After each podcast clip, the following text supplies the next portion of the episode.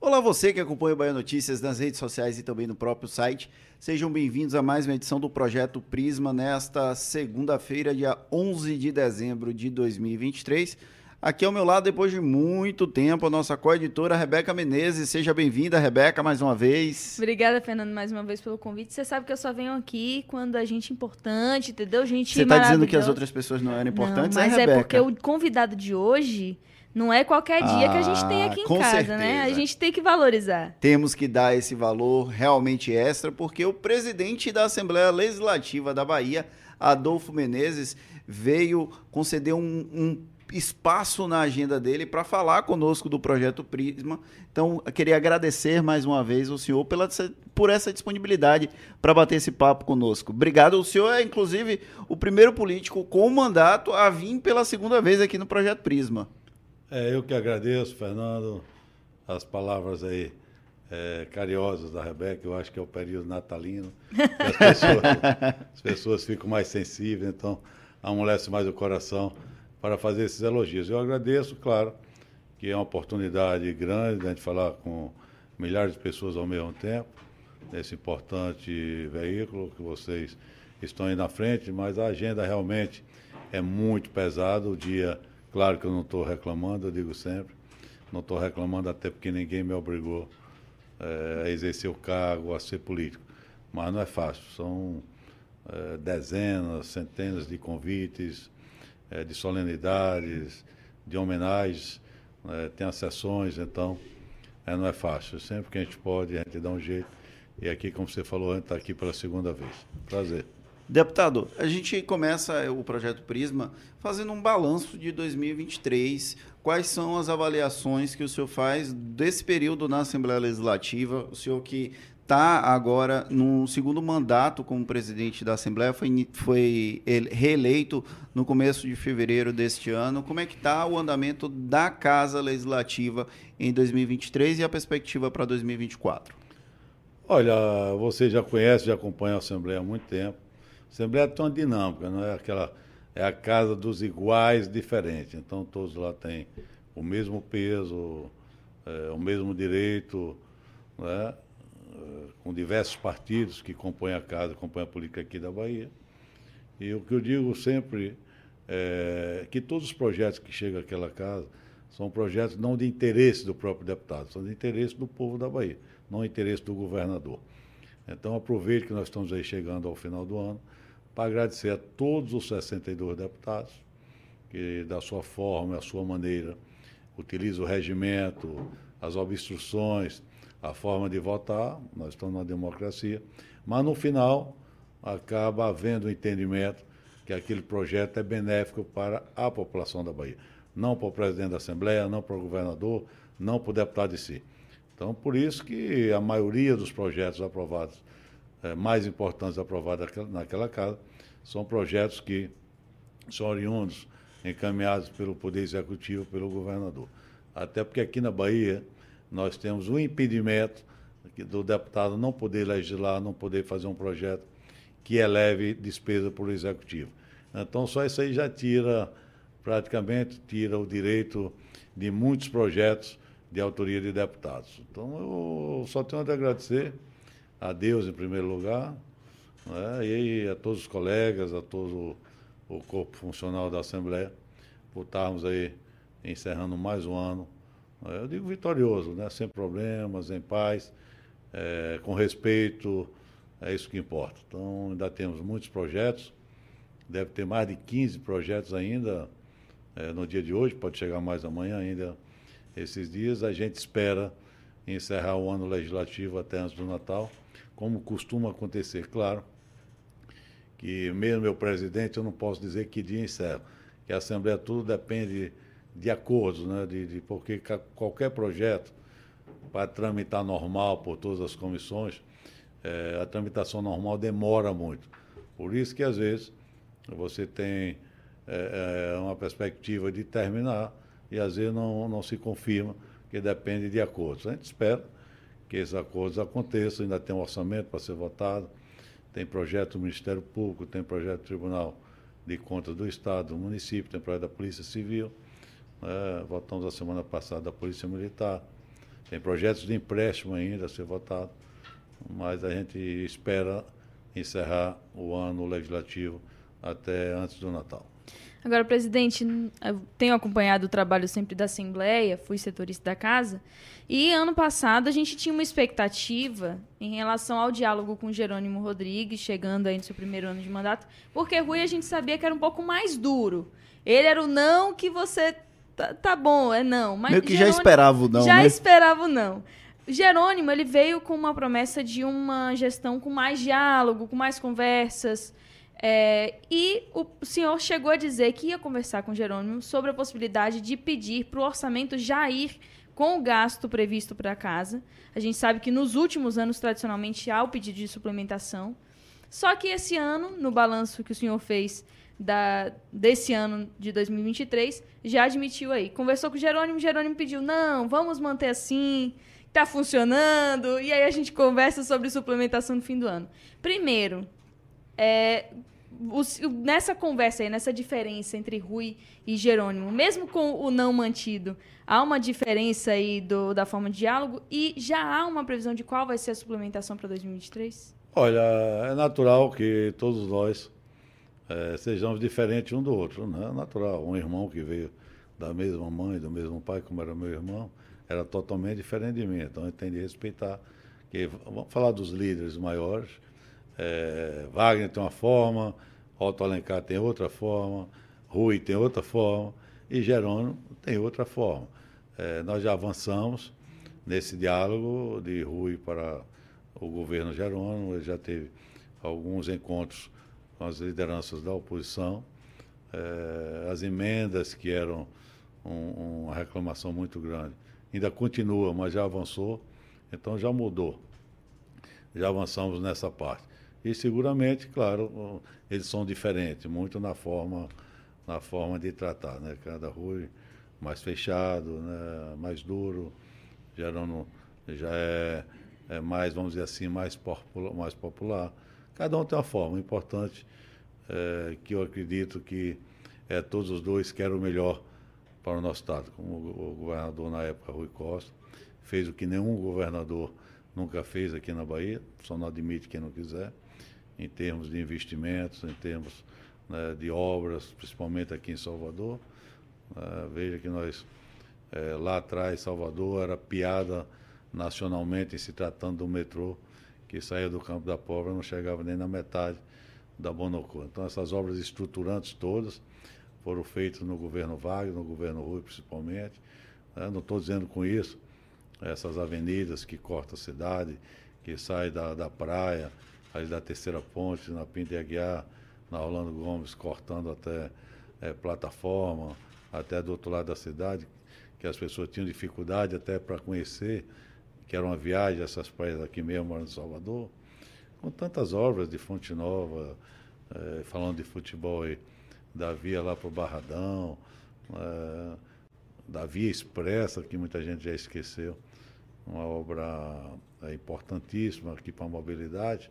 Mas falta muita coisa, né? A Bahia, um estado com mais de 15 milhões de habitantes, é, foi feito muito nesses 16 anos. Mais de 25 hospitais, as policlínicas, né? 20 e tantas policlínicas, milhares de quilômetros de estradas.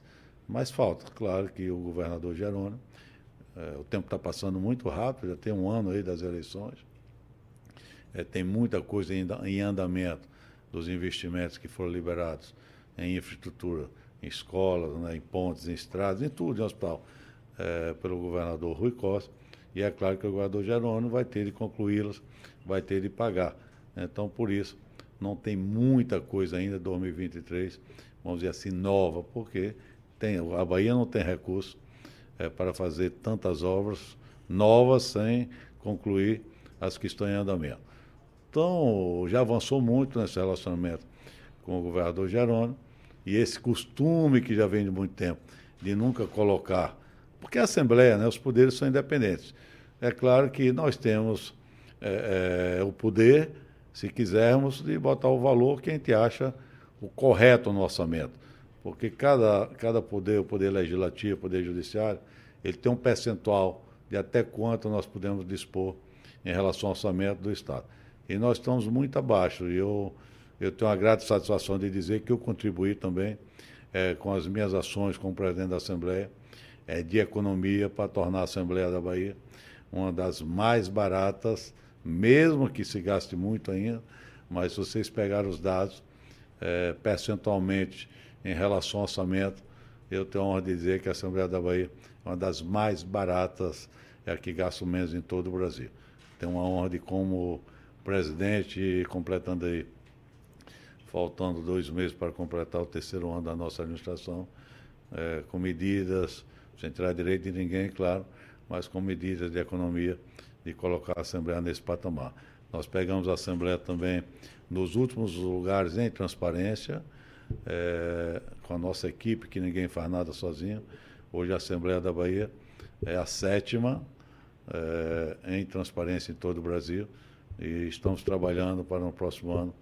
A gente já está entre as três, é o que a gente espera e está trabalhando. Com relação ao, à suplementação de 2023, já conseguiu fechar essa conta? É, estamos terminando de fechar essa semana. Eu acredito que deva ficar aí na faixa de 56 a 60 milhões. Então, é valor menor se, do ano passado, né? É menor do que o ano passado e é bom que se diga que nós já aprovamos o orçamento de 2023 em dezembro de 2022, já sabendo com menos aí uns 40 milhões. E esse, essa diferença é gasto? Não é, são acordos que foram feitos na justiça, é, acordos judiciais são obrigados, a decisão judicial se cumpre.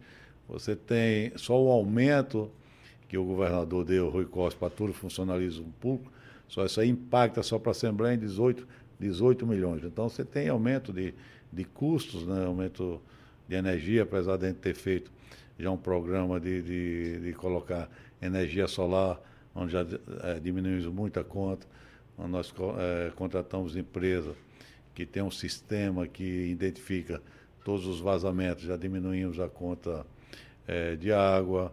Não? Então, tudo isso no dia a dia a gente vai fazendo, é, tentando cortar um pouco, claro, os excessos para tornar a Assembleia uma das mais baratas. Se vocês tiverem a curiosidade, pode pesquisar uma das mais baratas do Brasil.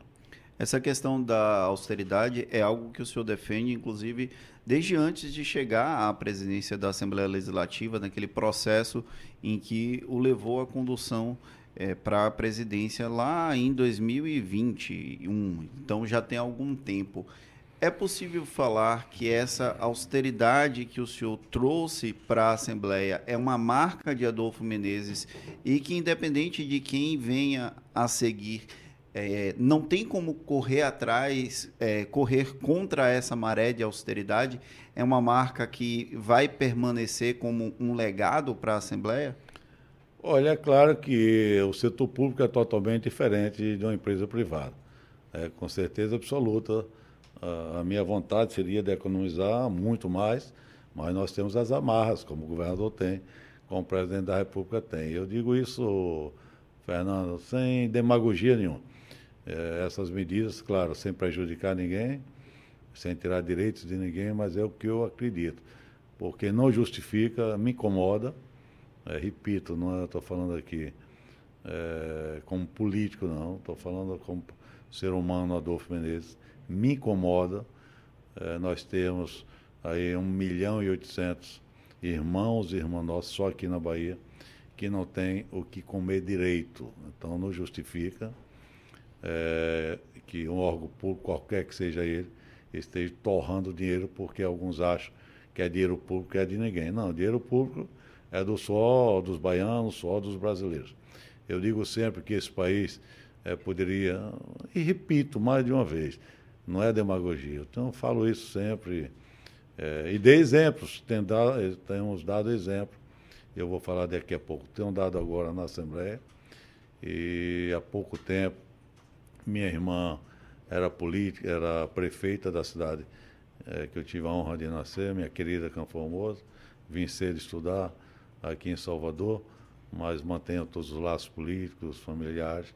E minha irmã, Rose Menezes, foi prefeita e fez uma das melhores administrações da Bahia e seguramente a melhor é, nos 140 anos de Campo Formoso. E Campo Formoso é um município com uns 80 mil habitantes, mais ou menos, um município diferenciado, um município com potencial econômico muito grande, maior feira, maior fábrica de cimento da Bahia, da Camargo Correia de São Paulo, maior reserva de cromo, que é o minério de ferro, é, daqui da Bahia, uma das maiores do Brasil, um dos três parques eólicos é, já instalados da Bahia, é, o maior polo de comercialização de pedras preciosas, são dos maiores do Brasil, de Esmeralda seguramente. É uma cidade diferenciada, um município extenso, 40% da área de Sergipe, do estado de Sergipe, que não é fácil administrar. E minha irmã fez tudo isso que nós estamos dizendo aqui. E com economia total, com projetos maravilhosos que foram criados é, durante o período que ela estava como prefeito. Infelizmente, alguns ainda não estão preparados para esse tipo de administração, né? porque acho é, que, às vezes, claro, toda regra tem exceção, que o prefeito bom é o que pega o dinheiro e distribui para a população, que nunca vai sair daquele clientelismo e vai pagar um preço muito grande. Né? Então, a gente tem dado demonstração. Então, falo isso com consciência, porque me incomoda, é, me incomoda é, eu estava esse final de semana no Rio e a gente vê como é que está o Rio, uma cidade maravilhosa, para mim uma das cidades mais bonitas do mundo. E, e o senhor tem experiência para falar de cidade é, bonita, né? Quem conhece o mundo inteiro. É, então, a oportunidade é uma coisa que eu gosto de conhecer outras culturas. Né? Então, é, conheço praticamente aí o mundo é, por conhecer. Diz que um livro é muito bom, mas a viagem, você conhecer em loco, é, fala mais. Então, tenho, é uma das coisas que eu gosto, é, que me dá prazer, é conhecer outras culturas. Eu digo sempre, é, né, não se trata. Tem gente que tem muito dinheiro, mas vai só para os mesmos países ou poucos países. Eu vou aqueles que é, muita gente não vai, às vezes até por receio. Eu digo, olha, quem está morando no Brasil, nesses últimos tempos, não pode ter receio de ir para lugar nenhum, até porque aqui está muito mais perigoso, né? Você vê no Rio, uma cidade daquela que era para estar tá, tá atraindo milhões de turistas, que a indústria limpa, para gerar emprego, gerar renda que a gente precisa, aquela barbaridade que ninguém pode sacar um celular, ninguém pode usar um relógio, ninguém pode usar uma corrente. Né? Isso é deprimente, é muito triste. Claro que a violência está instalada é, no Brasil inteiro, alguns lugares mais, outros menos. Nós tivemos problemas aqui, temos aqui na Bahia, até porque a droga está instalada é, no Brasil inteiro, nas roças, vamos dizer assim. Você não ia falar, não é fácil. O governador Jerônimo, com toda a equipe da segurança, que eu aproveito aqui para parabenizar o secretário Marcelo, toda a sua equipe, a delegada Luiz aí pela Polícia Civil, Coronel Coutinho e todos os homens que ele comanda. Não é fácil. Segurança pública não é só arma, não é só soldado. Segurança pública é emprego. Nós temos aí milhões de pessoas que acorde sem perspectiva nenhuma, é, tenta procurar. É claro que sinônimo, é, que pobreza não é sinônimo de violência, que se fosse assim a Índia ou Bangladesh, é, para citar dois, dois apenas dos países mais populosos do mundo, ainda maior, é, era uma violência que matava, sei lá, milhões de pessoas e não é. Então, mas não é fácil você acordar sem perspectiva, amanhã a mesma coisa, depois a mesma coisa. Por isso que eu acho que a gente, como homem público, cada um é, tem de dar a sua contribuição. Então, se cada um economiza. E o Brasil, eu digo, muito dinheiro é jogado fora. Muito, né? Se você botar é, no Brasil inteiro, é, 5.600 municípios, né, quase. Né? É muito dinheiro fora, jogado fora, que cabe, a responsabilidade é do Congresso Nacional que poderia tomar alguns passos, com, com certeza absoluta, e a melhorar. É claro que nós temos é, pessoas bem intencionadas é, por um Brasil melhor em Brasília, mas infelizmente a maioria é, não está ligando, porque senão muitas coisas poderiam é, ser feitas e coisas que não dá para entender. Por exemplo, a gente passaria, Fernando, aqui uma semana falando com tanta coisa. É, com tanto dinheiro que falta né, para a escola, para a educação, ou para a escola, para o hospital, para a saúde, para a infraestrutura, para a geração de emprego. Dá um exemplo. Está lá no Congresso para se discutir legaliza ou não o jogo. Quero dizer que eu não sou dono de cassino, não gosto de jogar, mas o que eu vejo é o seguinte: E é o que eu digo, o Brasil, os políticos não precisavam inventar a roda, não, ela já está inventada. Como é que funciona nos outros países civilizados, desenvolvidos? Adapta as nossas características. Então, eu vou falar aqui do jogo. Ué, por que essa demagogia que não se aprova? Por que aprovar a regularização do jogo? Porque vão pagar impostos que vai, vai ter mais recursos para melhorar a taxa de emprego, né, para ter mais investimentos, consequentemente, gerando mais emprego, gerando menos violência. Ué, e todo mundo joga no Brasil, quer dizer, o jogo é aberto. Você tem jogo do bicho dentro de quartéis. Né? Você tem cassinos à torta e à direito aí no Brasil inteiro, escondidos. Você tem caça-níqueis e à torta e à direito. Quer dizer, ué, sem pagar imposto nenhum. Aí é você, muito melhor pagando. Imposto. Claro, você vai por. Ouça, eu não sou representante de cassino, não sou. Eu vou, eu vou pela lógica, o meu, a minha visão. Se eu tivesse o poder, que ninguém tem sozinho, nós estamos, não tem ditadura, nós estamos na democracia, é, a gente regularizava isso de uma vez. Se você pegar todos os países do mundo, é, 99% dos países do mundo tem, tem jogos. Ué, nós aqui estamos certos, oficial, né? Porque aqui tem jogo de tudo quanto é tipo. Eu estou dando um exemplo é, é, de tantas outras coisas que podiam fazer, como defendo também, sempre defendi, uma eleição única de 5, 5 anos. Talvez há 20 anos atrás, há 30 anos, não se justificasse porque as pessoas mais velhas, por não ter tido a oportunidade de estudar, não tinham como votar em tanto, sei lá, acho que daí uns seis ou oito números de governador, presidente, vereador, prefeito, deputado estadual federal. Mas hoje você pega uma senhora, pega a tecla de um celular, digita mil vezes mais rápido que eu. Já tem energia que não tinha em muitos rincões aí do interior. Então, pô, quantos bilhões custa uma eleição dessa? Nós já estamos em eleição novamente. Saiu a eleição ontem de governador, presidente. O pau já está comendo, como se fala popularmente, em todas as cidades, só se fala nisso. É, os prefeitos, os é, com raríssimas exceções, às vezes deixam de tomar algumas medidas que sabem ser a correta, com receio de perder voto. Quer dizer, sempre tem uma eleição e tem projetos na Câmara. Eu vi que o Rodrigo Pacheco, presidente do Senado, até está tentando é, ver se ainda vota. Não acredito. Né? Mas alguns em Brasília defendem. Uma, prorroga, uma eleição de 5, 5 anos, que você passava quatro anos né, sem reeleição, acabava com o Instituto da Reeleição, né, para governador, para prefeito. Quer dizer, tantas coisas que esse país é, poderia modificar, que não depende de dinheiro, depende só de, de ação e de força de vontade. Agora, presidente, falando do que o senhor pode mudar. O senhor já falou aí de algumas ações que tomou na Assembleia em relação à questão administrativa. E teve uma decisão esse ano também que movimentou a casa, que foi a limitação dos títulos de cidadão baiano e medalhas 2 de julho, a, a comenda 2 de julho. A gente sabe que como bem o senhor citou, existe uma limitação da, da atuação dos deputados porque não pode criar despesas. Ao mesmo tempo, a gente viu uma banalização quase desse, dessas honrarias, porque não havia um limite.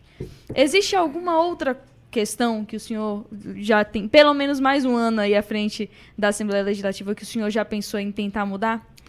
Olha, claro, mas é bom que se diga, eu sou presidente, mas a, as tomadas de decisões são colegiadas através da mesa, da mesa diretora e através de todos os colegas. É, no próximo ano mesmo, se Deus quiser, nós já vamos tomar outras medidas em referência, com referência ao funcionamento da casa. É, no plenário da Assembleia está é, tá um pouco bagunçado, está todo mundo entrando, é, assessor de deputado, fotógrafo, está um pouco banalizado, foi banalizado. E nós vamos tomar algumas medidas, sem tirar direito, sem impedir que ninguém faça o seu trabalho, a imprensa, né? mas tudo isso combinado e levado para os 62 é, pares da Assembleia. É, em relação ao título, vocês acompanham a Assembleia há muito tempo, estava é, sendo concedido é, a medalha 2 de julho, a principal honraria da Bahia, a data mais importante do Brasil, não é da Bahia que no 2 de julho foi que nasceu a independência do país, né, comemorado no dia 7 de setembro, né, mas foi no dia 2 de julho que os baianos, aí a Maria Filipa e tantos outros populares, junto claro, com os militares nossos, botaram os portugueses para correr, levando a independência do Brasil. Então, essa aqui é a medalha do Júlio, a mais importante da casa, estava sendo concedida de qualquer maneira, sem critério, como título de cidadão baiano. É, chegou ao cúmulo de alguns homenageados não, não, não irem nem buscar, quer dizer, não se deixarem nem ser homenageados, quer dizer, não dando valor nenhum à principal comenda do Poder Legislativo da Bahia. Então, em conversa com nossos, claro, meio com o presidente, é tudo levado para plenário, a maioria da casa é quem decide. Nós mudamos o critério, agora é, qualquer deputado propõe, vai para a mesa que tem o poder é, de rejeitar ou não. Caso seja rejeitado, como vários já foram rejeitados, o proponente tem direito a levar para o plenário. Se a maioria em votação é secreta, não aberta, que às vezes a votação aberta ali constrange, que é um colega que está pedindo, uhum. se decidir que aquele é, é, homenageado, vamos dizer assim, é, merece o título, ele tenha. Mas nós mudamos, então, portanto, já vai diminuir muito. Hoje mesmo pela manhã, teve uma justa homenagem proposta pelo deputado Eduardo Salles, é um empresário espanhol, é Rubem, que do grupo Prima, que já está aqui há 18 anos na Bahia, né, que tem levado, trazido, vamos dizer assim, milhões de investimentos. Claro que a empresa privada está para ter lucro, mas lucro com responsabilidade, que está fazendo o maior destino turístico do Brasil, que muitos baianos, quase todos desconhecem, que é no Baixio. E olha o dado, o investimento deles, desses grupos que é representado pela Prima no Brasil, é maior que o investimento que se diz que vai chegar da BID. Né? Olha a BID, a fama, claro que é bem-vindo. É, carros elétricos, que nós já aprovamos a semana passada até o projeto do governador que isenta é, do, do, do pagamento do IPVA carros elétricos. É, é a tendência.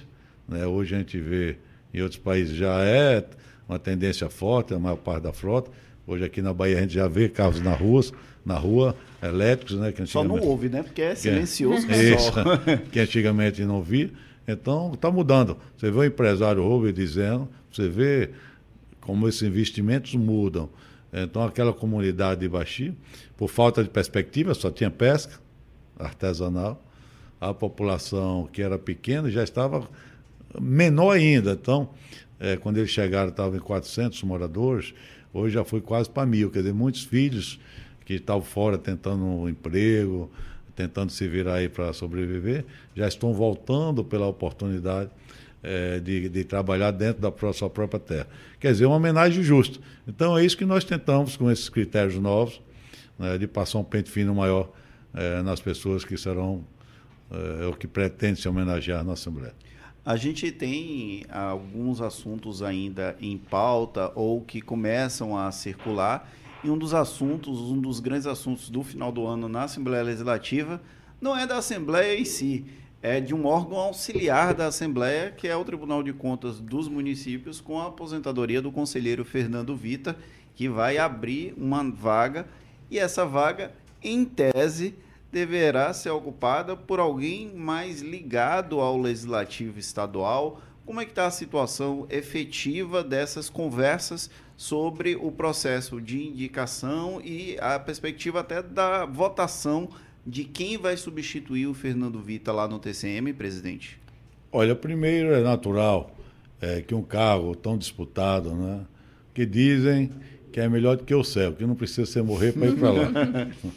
Mas irmãos igual o Senado Federal. É uma excelente aposentadoria. É, vitalícia, então, é claro, é claro, não é à toa se você vê a composição dos dois tribunais do município e do Estado, é, são compostos por homens que foram ministros, deputados federais, deputado estadual, claro, Ministério Público.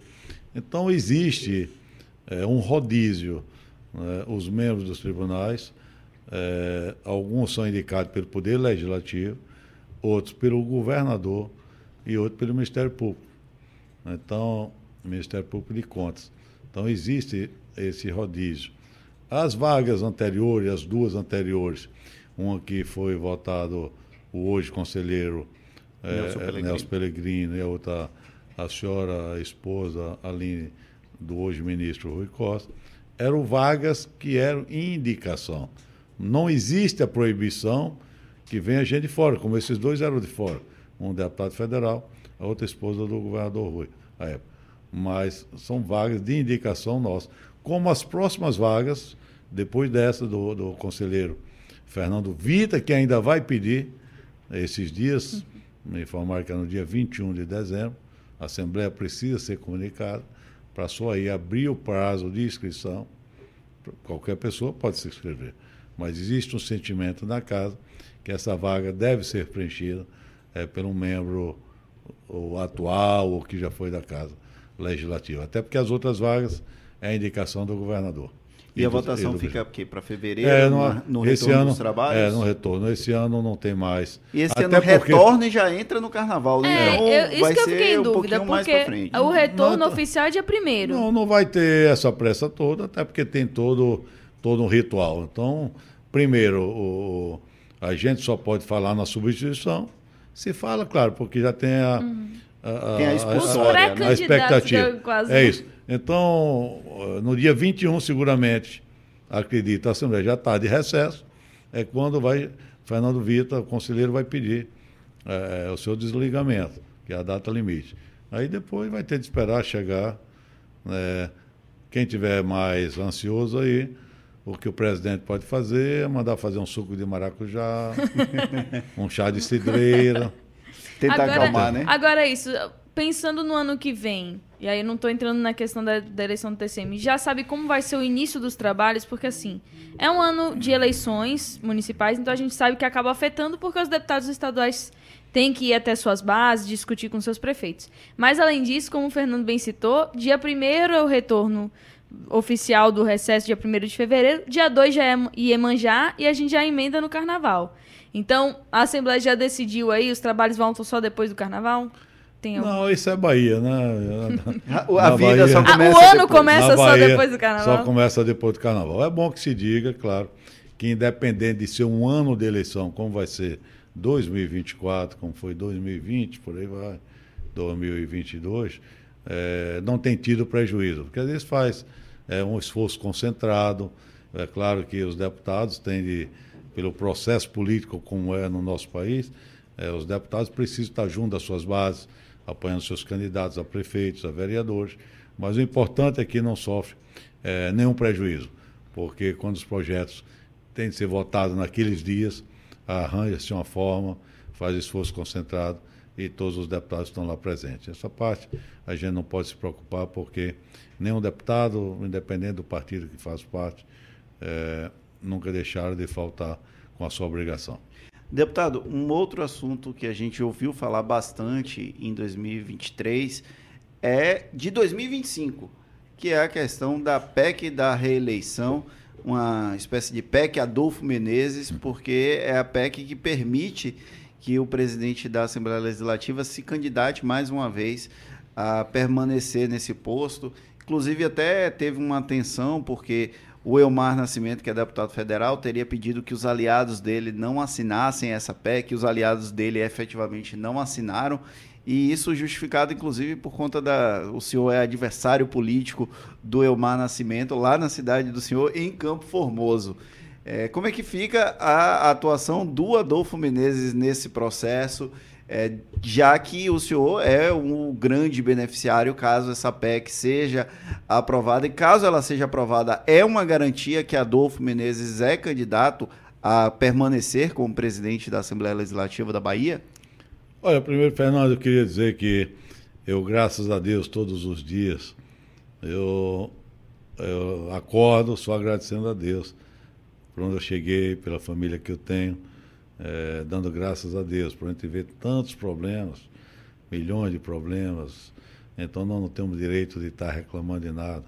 Vejam é, o que é está acontecendo na Ucrânia, ter de largar suas casas, essa guerra que já tem mais de um ano, perder familiares, ver o que é está acontecendo é, absurdamente em Gaza, é, a cidade sendo completamente destruída. Não estou aqui querendo é, discutir as razões é, do, dos, de Israel.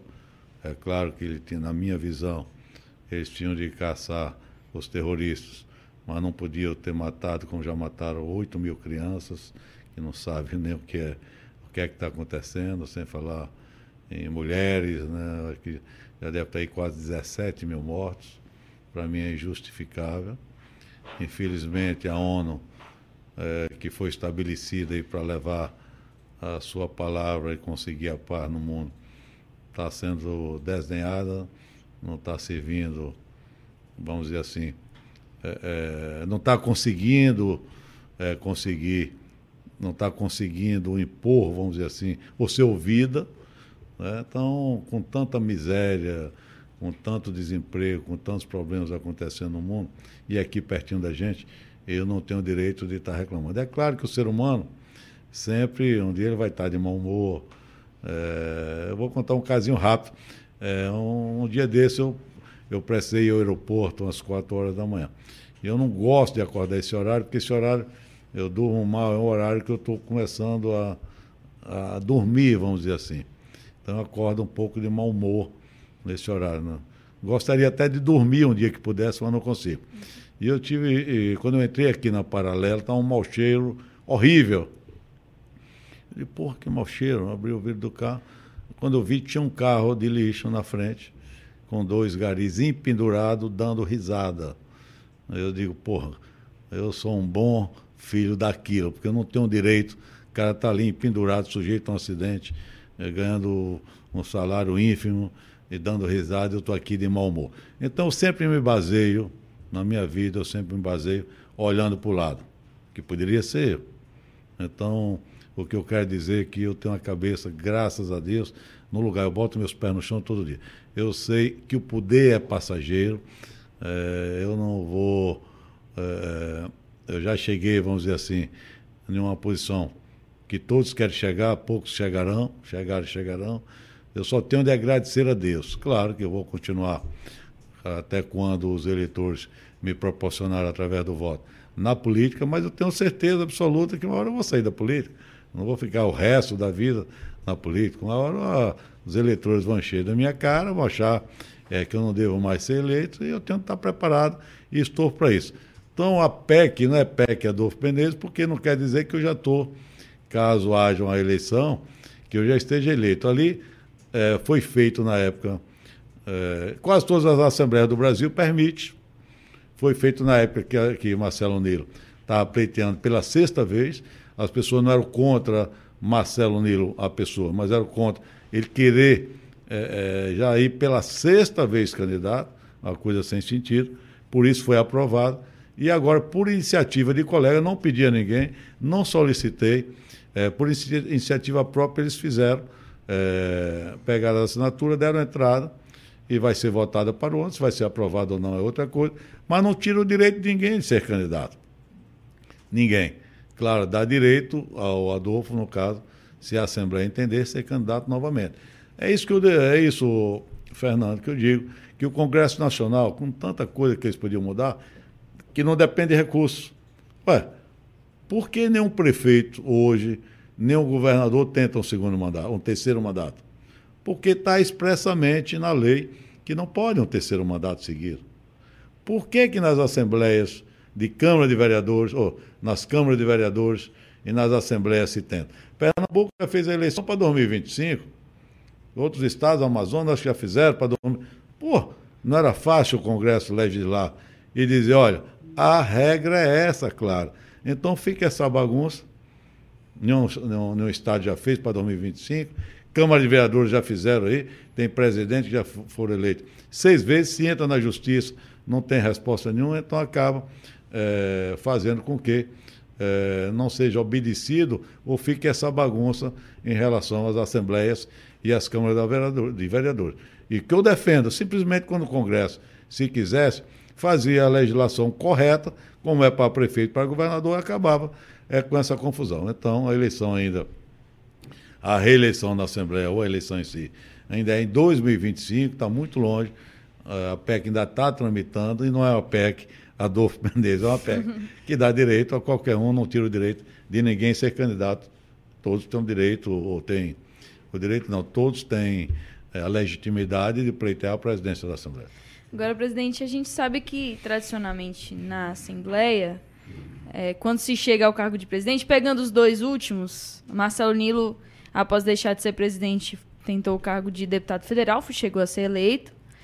É, e o Ângelo Coronel foi eleito senador pela Bahia. Então há essa, essa ideia de que, uma vez que se chega à presidência da Assembleia, continuar na Assembleia seria dar um passo atrás.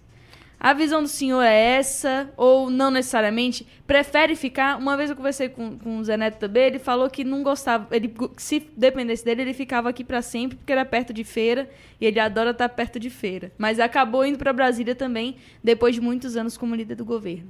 O senhor pensa nessa, nessa questão? Se ficaria na Assembleia, se tentaria ir para Brasília? É, por isso, olha, eu sou muito tranquilo, então eu, eu ajo pelo que eu acho melhor é, pela minha família, eu não ajo por, pelo que as pessoas estão pensando.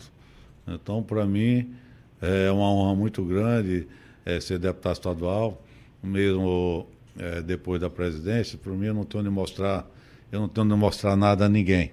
Né? Eu tenho de mostrar a mim mesmo e a minha família. Eu já tive votos suficientes para me eleger nas três últimas eleições é, para deputado federal. Mas não tenho a menor vontade é, a não ser que seja na outra vida, se eu voltar a ser político. Eu, é uma visão de cada um. Claro que eu respeito, não, não tem. É, não tinha até porque não respeitar o desejo de cada um. Tem colegas nossos que agora já estão manifestando o desejo de, de ser deputado federal. Mas eu não tenho vontade. Eu acho que eu vou priorizar e tento priorizar mais a qualidade de vida. Não é que o deputado federal não tenha qualidade de vida, mas cada um enxerga o dia a dia da sua forma.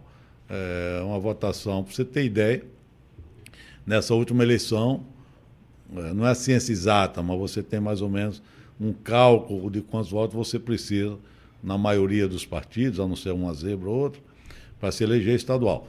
Então se falava que com 60 mil votos você estava tranquilo para entrar em qualquer partido se eleger deputado estadual. Para que você tenha 60 mil votos, você tem que trabalhar para ter 80 mil votos, que é uma montanha de votos. Até porque não é ciência exata. Algum lugar vão falhar contigo, de uma forma ou de outra. Às vezes aquela liderança, que depende também de cada um da população, pede, mas os votos não saem. Então sempre você tem que trabalhar com a folga maior. Para federal, dizia-se o quê? Precisa de 120, 130 mil votos. Quer dizer, você tem que trabalhar para ter 150 mil votos. Olha a montanha de votos. Quer dizer, você tem de entrar no dobro de município, você tem de ficar viajando feito um maluco nessas estradas, sem sinalização, com pessoas que, com a facilidade, que compram uma moto e acha que ligar e acelerar sabe pilotar, que compra o carro da mesma forma, ligou, dirigiu, vai para uma BR-10 é claro que as coisas só acontecem quando o homem lá de cima é, determina, mas você pode evitar.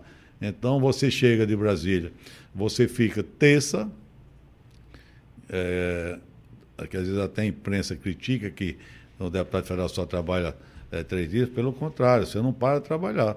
Agora tem várias formas do trabalho do político. Uhum. Então na terça você sai daqui de casa às 4 horas da manhã para pegar o voo 6, para estar 8 e meia, 9 no Congresso é, comissões para lá, para cá, plenário. Quarta, mesma coisa. Quinta, avião, Salvador. Chega aqui 11 horas da noite, tem que sair de Brasília depois das votações. Né? A não sei quem tem jato, que são poucos, não é o meu caso. né? Então, é, quinta-noite. Sexta-feira, seu escritório político aqui lotado, natural, de lideranças, associações, prefeitos, ex-prefeitos, vereadores, tem de dar assistência. Você não vê mais família. No sábado, é, você tem a inauguração é, de uma obra, é, vamos dizer, Formosa do Rio Preto, mil quilômetros, ou pode ser encruzilhada, já é divisa com Minas Gerais, ou pode ser Campo Alegre de Luz, divisa com Piauí, que você não escolhe onde é votado. Você imagina. No domingo você já fica em outro município lá perto, para ganhar viagem. Chega aqui madrugada de segunda, segunda, escritório cheio. Claro que você tem opção, se quiser, de não fazer nada disso ficar na praia. Seguramente você não vai ter sucesso, vai perder a eleição. Então, claro, respeito a todos aqueles. honroso cargo de deputado federal é interessantíssimo, claro, mas eu, graças a Deus, não tenho, nunca tive e não tenho desejo é, de ser deputado federal. Deputado, a gente está com um horário apertado, um horário curto, mas aqui no Projeto Prisma a gente sempre fala sobre amenidades. E aí, o senhor, na última passagem aqui do Projeto Prisma, falou que um dos hobbies é viajar e que gosta de conhecer lugares novos. Inclusive, uma, uma das revelações mais surpreendentes aqui do Projeto Prisma foi que o senhor curte DJs internacionais, alguns DJs, inclusive, que a maioria do Bahia Notícias não conhecia. E aí a gente soube que o senhor esse ano também viajou. Como foram os destinos que o senhor passou em 2023? Eu agora não estou mostrando, postando um monte que o Bahia Notícia aí está me seguindo. Zeca de Afonso está atentíssimo, é, né, deputado? O Zeca de Afonso está muito antenado, então eu estou evitando postar. Então, é, eu gosto muito né, de, de, viajar, é, diversos, diversos roteiros aí, viajo muito, eu gosto.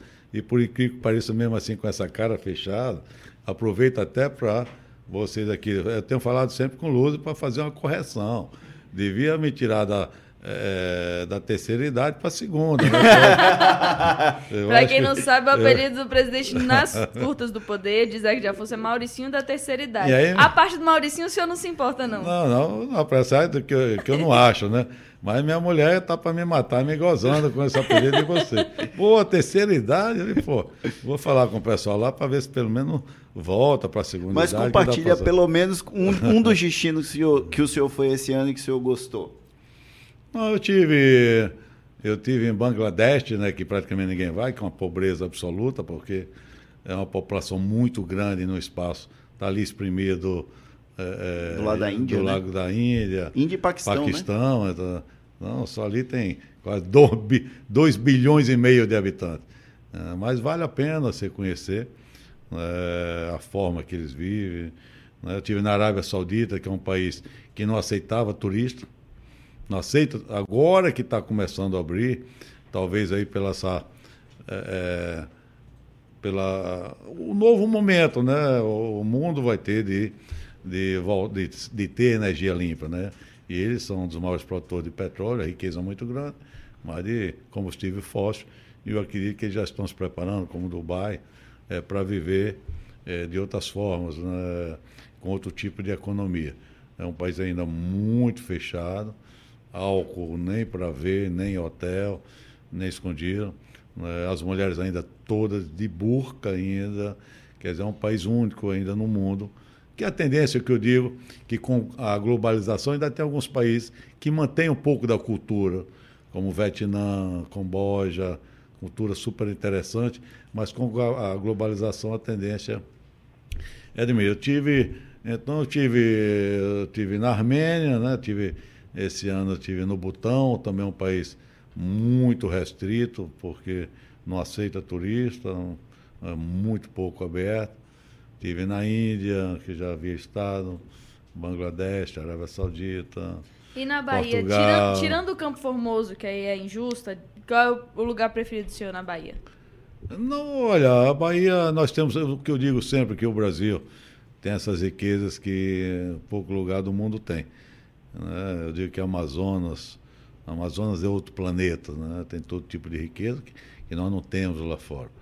É, você tem pô, os lençóis maranhenses, coisa de outro mundo. Você tem a Bahia em si, pô, com, é, com tantas praias, com tantas riquezas. Você tem Salvador com a riqueza cultural que nós temos. Nós temos o Rio de Janeiro, nós temos só aqui o Brasil, vamos dizer, é como se fosse vários países em um só. Infelizmente, é, Deus não poderia, ou até poderia botar tudo no país, mas não botou. Infelizmente, é, em relação a outros países que a gente recebe de turistas, é insignificante. O Brasil recebeu, acho que 2022, 7 milhões de turistas, onde esses outros países recebem 50, 80, 60. A Argentina, para vocês terem ideia, mais distante, que fica lá no extremo sul, recebe mais turistas. E bem menor é, geograficamente. É, não tem as riquezas que nós temos, claro que é um país belo também, é, que o Brasil, com, tonta, com toda essa potencialidade, tem. Porque quando uma imagem daquela, que a gente vê no Rio de Janeiro, uma imagem daquela, que lá fora faz parte até da imprensa, né? da proteção da sua indústria, é, é, turística. os meios de comunicação só colocam o que, o que sai de pior no Brasil. Então acaba uma certa ignorância para aqueles que desejam conhecer esse país tão belo como o nosso, acabam não vindo. Tem a distância também que impacta um pouco, mas a gente poderia receber, receber muito mais, é, infinitamente mais é, número de turistas com tudo que nós temos aqui, é, de, de, de, cultura, é, de natureza. Né? Então, o Brasil sozinho né, tem, tem aí atração que poucos lugares do mundo, não acredito que um só tenha, não, só aqui no nosso país. Eu queria agradecer a Rebeca Menezes, primeiramente. Obrigado, Rebeca, é, minha por parente, estar conosco. Menezes. É, é verdade. Porto Seguro e Campo família, Formoso é meio distante. É alguma família perdida aí, Menezes. e agradecer ao presidente da Assembleia Legislativa por encontrar um espacinho na agenda para bater um papo conosco. Muitíssimo obrigado mais uma vez, presidente. Eu que agradeço a vocês, a toda a equipe é, da direção, a todos os colaboradores do Bahia Notícias. É, desejar um Feliz Natal que estamos chegando em um 2024 com muita saúde, né? Com muita saúde, com muita paz não só para nós baianos, mas brasileiros, e dar um pouco de sabedoria a esses dirigentes mundiais que estão aí é, fazendo guerra e matando inocentes, como está acontecendo em muitas partes do nosso, desse globo. Então, feliz 2024 para todos. Muitíssimo obrigado para você que acompanhou o Projeto Prisma. A gente volta na próxima segunda-feira. Lembrando que este episódio entra nas principais plataformas de streaming em até 24 horas.